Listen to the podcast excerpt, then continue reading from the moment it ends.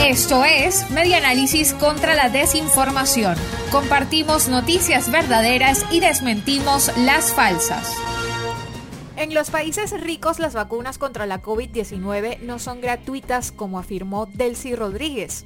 En declaración televisada desde el Palacio de Miraflores, Delcy Rodríguez, vicepresidenta designada por Nicolás Maduro, aseguró que solo aquellos que tienen dinero pueden recibir la vacuna en los países ricos.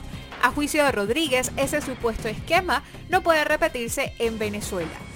Según la verificación del equipo de espaja.com, esta afirmación de Delcy Rodríguez es falsa. En Estados Unidos, por ejemplo, nadie tiene que pagar por la vacuna. Los gastos son cubiertos por las compañías de seguro o por el gobierno federal. En Canadá pasa lo mismo. El primer ministro informó que cualquier vacuna contra la COVID-19 aprobada por el Ministerio de Sanidad de Canadá estaría disponible gratuitamente para todos los canadienses.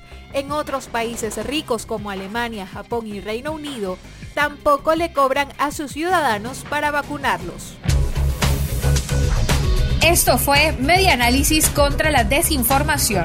Síguenos en nuestras redes sociales, en Twitter e Instagram en arroba medianálisis y nuestra página web medianálisis.org.